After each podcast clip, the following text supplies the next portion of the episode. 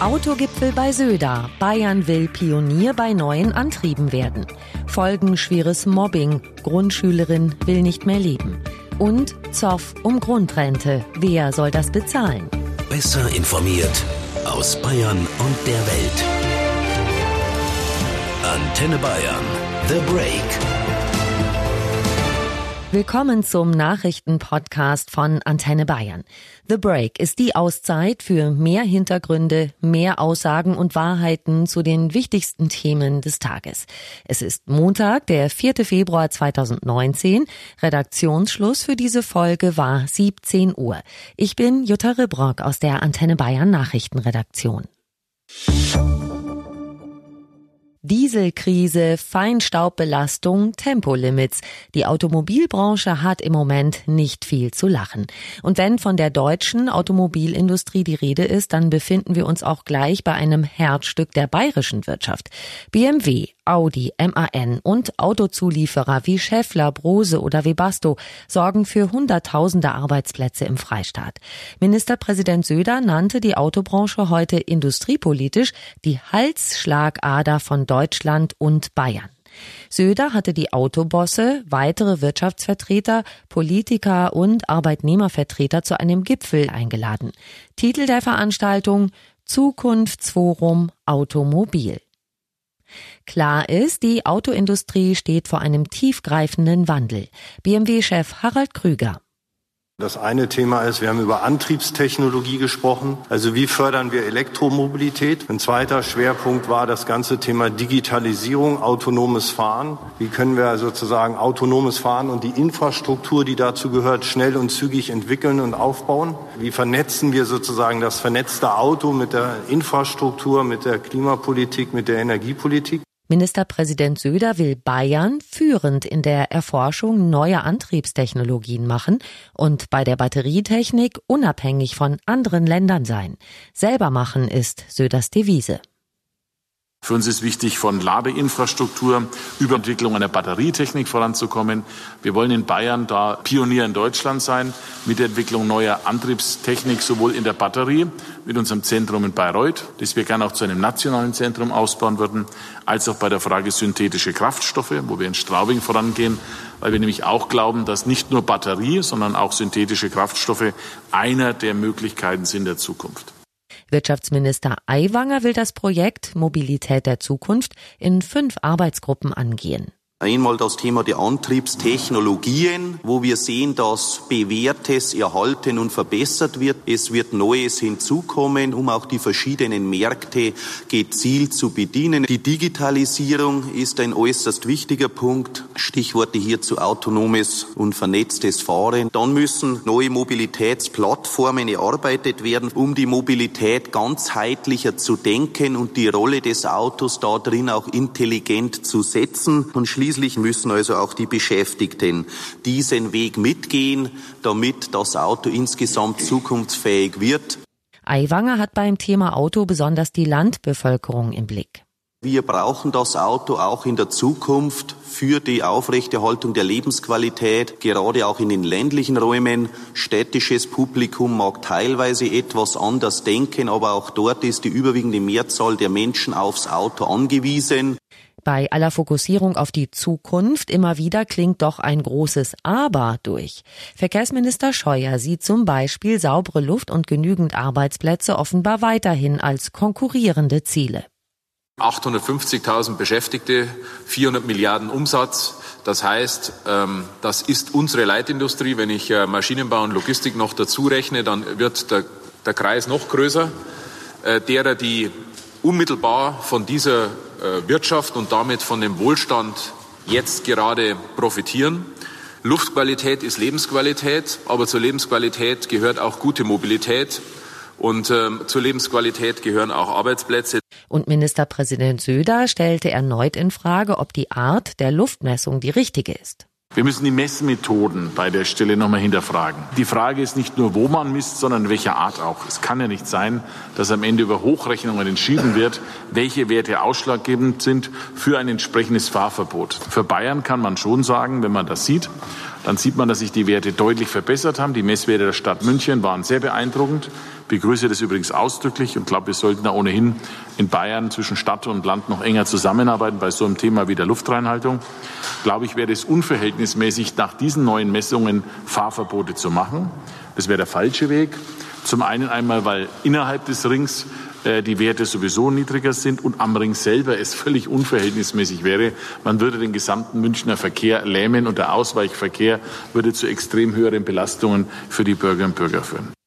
Söder dringt zudem auf eine wissenschaftliche Klärung bei den Grenzwerten.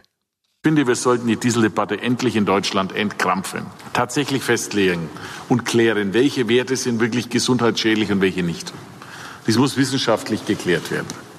Wir müssen darüber hinaus auch auf europäischer Ebene diskutieren. Es kann nicht sein, dass er aus Sturheit ein EU-Kommissar sagt, weil es jetzt berechtigte Zweifel an Grenzwerten gibt. Im Zweifelsfall erhöht er einfach die Zahlen, sondern wir sind uns ganz klar auch mit, ähm, mit unserem Spitzenkandidaten für Europa. Das kann nicht der Stil sein, wie man mit so einem ernsthaft wichtigen Thema umgeht. Ministerpräsident Söder beim Zukunftsforum Automobil in München. Dieser Fall bewegt Eltern und Schüler in ganz Deutschland. Eine Grundschülerin in Berlin hat sich offenbar wegen Mobbing das Leben genommen. Das Mädchen war erst elf Jahre alt. Die Ermittler in Berlin halten sich im Moment noch bedeckt. Nach Medieninformationen soll die Elfjährige schon vor einigen Tagen einen Suizidversuch unternommen haben. An den Folgen sei sie später im Krankenhaus gestorben. Eltern erheben nun schwere Vorwürfe gegen die Grundschule im Berliner Bezirk Reinickendorf. Die Schulleitung habe das Thema Mobbing unterschätzt, heißt es. Antenne Bayern Reporter Thomas Bremser für uns in Berlin. Wie reagiert die Schule auf die Vorwürfe? Ja, die wehrt sich. Die Schulleiterin hat in mehreren Interviews zwar gesagt, dass es Probleme gab, auf dem Schulhof zum Beispiel, aber es gebe Konflikt, Lotsen, Sozialarbeiter auch und äh, es werde nichts unter den Teppich gekehrt. Die Elfjährige hatte wohl schon vor einiger Zeit Probleme mit Mitschülerinnen, die seien aber mittlerweile in eine andere Klasse gekommen, seitdem sei Ruhe gewesen, sagt die Schulleiterin. Ob das Mobbing aber vielleicht in sozialen Medien weitergegangen ist und ob das überhaupt der Grund für den Suizid war, das ist noch alles unklar. Mobbing unter Jugendlichen ist ja ein großes Problem, nicht nur an Schulen, auch im Internet. Es können Gerüchte gestreut werden, es wird beschimpft und böse kommentiert. Aber elf Jahre, das ist ja doch noch ziemlich jung für solche Sachen, oder Thomas? Ja, das stimmt. Ähm, aber die meisten haben in dem Alter ja schon Smartphones, einige vielleicht auch sogar schon Profile in sozialen Medien und auf vielen Schulhöfen, das sagen ja Lehrer immer wieder, äh, wird der Ton schon rauer, auch in jungen Jahren. Es ist erschütternd, welche tragischen Folgen Mobbing haben kann, sagt Familienministerin Giffey. Vor zwei Jahren, da kam in einer PISA-Studie raus, jeder sechste Schüler in Deutschland wird regelmäßig Opfer von Mobbing. Damals wurden 15-Jährige befragt. Meist sind die Opfer Jungs. Dankeschön, Thomas, nach Berlin. Und wir fragen nach, wie hier in Bayern mit Mobbing an Schulen umgegangen wird. Seit dem Schuljahr 2010-2011 gibt es zum Beispiel das Lehrerfortbildungsprojekt Schule als Lebensraum ohne Mobbing. Zudem wurde ein spezielles Präventionsprojekt ins Leben gerufen, Mobbingfreie Schule, gemeinsam Klasse sein. Ansprechpartner in den Schulen sind Schulpsychologinnen und Psychologen sowie Beratungslehrkräfte. Sabine Lauterbach vom Bayerischen Kultusministerium schildert uns im Antenne Bayern Interview, woran Lehrer und Eltern erkennen können, dass ein Kind von anderen massiv drangsaliert wird. Mobbing kann unterschiedliche Ausprägungen haben, offen oder auch sehr verdeckt durchgeführt werden. Anzeichen können beispielsweise sein, man macht sich über Betroffene lustig, hänselt, beschimpft oder schlägt sie gar. Sie sind allein und ausgeschlossen von der Gruppe Gleichaltriger. Sie haben Mühe, vor der Klasse zu sprechen und machen eher einen unsicheren, ängstlicheren Eindruck. Sie scheinen oft hilflos, niedergeschlagen zu sein. Und ihre schulischen Leistungen können plötzlich oder allmählich nachlassen. Auch Simone Fleischmann vom Bayerischen Lehrer- und Lehrerinnenverband empfiehlt, genau hinschauen und fühlen. Als Lehrerin, als Lehrer, aber auch als Mama und Papa das Beste immer das Bauchgefühl. Ich empfinde bei einem Kind, da läuft irgendwas nicht. Ich merke, es spielt nicht mehr mit den anderen. Es äußert sich nicht mehr so oft oder es ist hochaggressiv und brüllt und ist laut und das war ich gar nicht gewöhnt. Das ist eine Sensibilität, die in uns steckt, eine Empathiefähigkeit und das würde ich den Eltern immer raten. Wenn ich eine kleine Veränderung in meinem Kind sehe, nachfragen hinsitzen, Zeit nehmen und dann kann man auch das mit den Kindern gut aufarbeiten. Reden ist ganz, ganz viel wert. Mobbing ist laut Fleischmann ein Phänomen, das sich durch alle sozialen Schichten und durch alle Schularten zieht. Also auf alle Fälle haben wir Mobbing-Phänomene in allen Schichten, in allen Schularten, in allen Altersgruppen, in allen Jahrgangsstufen unserer Schulen, weil Kinder und Jugendliche erleben eine Leistungsgesellschaft, erleben sich ausgeschlossen und meistens sind die Täter, ja, das darf man ja oft gar nicht sagen, selber Opfer, aber es ist halt oft so, sie erleben sich selbst ausgeschlossen, geben das dann zurück, weil sie nicht anders damit umgehen können. Also es ist gar nichts, was von der Schulart abhängt, nichts vom Alter abhängig.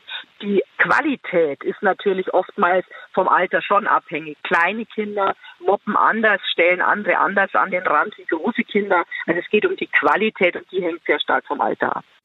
Was brauchen die Lehrer und was können sie tun, um die Kinder zu schützen, damit sie weder Opfer noch Täter werden? Wir brauchen Unterstützung. Wir brauchen Psychologen an den Schulen, wir brauchen Beratungslehrer, wir brauchen Schulsozialarbeiter, Jugendschulsozialarbeit und wir brauchen Zeit. Auch wir als ganz normale Lehrerinnen und Lehrer brauchen Zeit, um Themen angehen zu können. Und wir haben halt ein wahnsinnig leistungsorientiertes System. Das ist auch gut so. Kinder wollen auch Leistung bringen. Aber für Sensibilität und soziales Miteinander, für Demokratiepädagogik braucht es Zeit, um mit den Kindern ins Gespräch zu kommen. Und die fehlt uns in einem Schulsystem, in dem wir von einem Lernstoff zum anderen hätten. Simone Fleischmann, Präsidentin des Bayerischen Lehrer- und Lehrerinnenverbands. Das bayerische Kultusministerium ist dabei, die Betreuung an den Schulen weiter auszubauen. So gibt es seit Beginn des neuen Schuljahrs das Programm Schule öffnet sich. Dabei arbeiten Schulsozialpädagogen präventiv mit den Kindern damit es möglichst erst gar nicht zu Mobbing-Vorfällen kommt. Wertebildung und Persönlichkeitsbildung sind die Stichwörter einer Arbeit, die Zeit braucht und womöglich langfristig fruchtet. Nochmal Sabine Lauterbach vom Kultusministerium. Wichtig sind im schulischen Umfeld klar definierte Regeln für den Umgang miteinander, deren Einhaltung wachsam und konsequent beobachtet wird. Empathie, Respekt, und persönliche Verantwortung müssen in der Schulgemeinschaft eine große Rolle spielen. Wer soll das bezahlen, könnte man sich da mal wieder fragen. Arbeitsminister Hubertus Heil von der SPD will eine Grundrente einführen, die pro Jahr um die fünf bis sechs Milliarden Euro kosten könnte. Während zugleich sein Parteikollege Olaf Scholz vor Verschwendung warnt. Der Finanzminister hat nämlich ein riesiges Haushaltsloch ausgemacht. In den kommenden vier Jahren dürfte sich eine Lücke von rund 25 Milliarden Euro auftun, was mit vielen teuren Projekten der Bundesregierung zu tun hat, zum Beispiel Mütterrente oder Baukindergeld. Jetzt also ein neues Milliardenprojekt. Antenne Bayern Reporterin Diana Zimmermann, bitte fass uns doch noch mal kurz zusammen, was Arbeitsminister Heil davor hat. Ja, er will, dass es eine Grundrente für alle gibt, also dass auch Millionen Geringverdiener höhere Renten bekommen sollen. Gemeint sind alle, die mindestens 35 Jahre lang eine Beitragszahlung, Kindererziehung oder Pflegetätigkeit nachweisen können.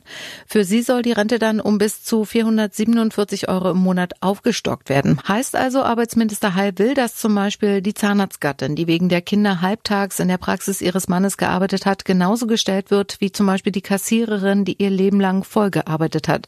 Klar, dass da auch jetzt Protest aufkommt. Mal abgesehen von denen, die immer Vollzeit gearbeitet haben, wie sieht denn der politische Widerstand aus? Also grundsätzlich gibt es fraktionsübergreifend Einigkeit darüber, dass der Ansatz, Armut im Alter zu vermeiden, genau der richtige ist.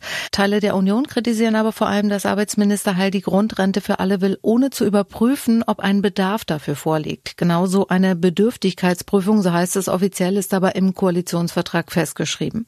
Aus den Reihen seiner SPD erhält Hubertus Heil natürlich viel Zustimmung. Die rheinland-pfälzische Ministerpräsidentin Dreier sagte, das ist SPD pur. Andere Stimmen sagen hier aber, das ist SPD-Wahlkampf pur. Für FDP-Chef Lindner sind die Pläne schlichtweg ungerecht und die Grünen fragen sich, wie das Ganze finanziert werden soll. Gutes Stichwort, wie soll die Grundrente denn finanziert werden? Also Arbeitsminister Heil rechnet mit jährlichen Kosten von vier bis sechs Milliarden Euro. Finanziert werden soll das aus Steuermitteln. Aber, und dieser Vorwurf steht auch gerade im Raum, er hat sich da offenbar nicht mit Finanzminister Scholz abgesprochen, Herr über alle Budgets, denn wie heute bekannt wurde, haben unter anderem Baukindergeld oder Mütterrente ein Loch in den Etat gerissen. Fast 25 Milliarden Euro fehlen da in den nächsten vier Jahren, heißt es. Und selbst der Puffer aus der Flüchtlingsrücklage, das sind rund 35 Milliarden Euro, die sollen bereits berücksichtigt sein, also also aufgebraucht. Es wird also, glaube ich, ziemlich schwer, unabhängig wie gerecht oder ungerecht so eine Grundrente für alle ist. Über das nötige Kleingeld will auch Bundeskanzlerin Merkel erstmal reden. Sie ist ja gerade auf einem zweitägigen Besuch in Japan und ließ ihre Regierungssprecherin Martina Fietz in Berlin ausrichten, dass sie auf eine Klärung der Finanzierbarkeit der geplanten Grundrente poche. Im Übrigen möchte ich auch noch mal darauf hinweisen, was ja eben auch schon anklang, dass der Bundesfinanzminister nachdrücklich gemahnt hat, die langen Jahre hoher Steuereinnahmen seien nicht als selbstverständlich anzusehen. Und vor diesem Hintergrund kann ich Ihnen sagen, die Bundeskanzlerin legt Wert darauf, dass die Positionen des Arbeitsministers und des Finanzministers zusammengeführt werden. Dass Arbeitsminister Heil auf eine Prüfung der Bedürftigkeit verzichten will, steht so nicht im Koalitionsvertrag von Union und SPD, so Fietz.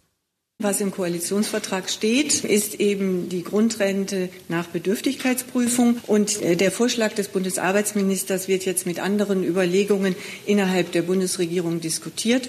Und eine Bund-Länder-Arbeitsgruppe hat sich auch mit dem Thema beschäftigt. Und bis zur Sommerpause soll ein Gesetzentwurf ins Kabinett eingebracht werden. Miteinander geredet über das Projekt haben die Parteifreunde Heil und Scholz, also Arbeits- und Finanzminister, auf jeden Fall schon mal, wie die Sprecherin des Arbeitsministeriums Dr. Franziska Haas mitteilte. Es gab natürlich im Vorfeld Gespräche, ähm, auch mit dem Finanzminister, der erstmal das Modell begrüßt hat. Wir warten jetzt erst einmal ab, worauf wir uns alle zusammen einigen können und werden dann die Finanzierung angehen. Der Minister wies aber auch darauf hin, dass es natürlich ein Kraftakt werden würde und dass es uns allerdings als Gesellschaft eben auch das wert sein sollte.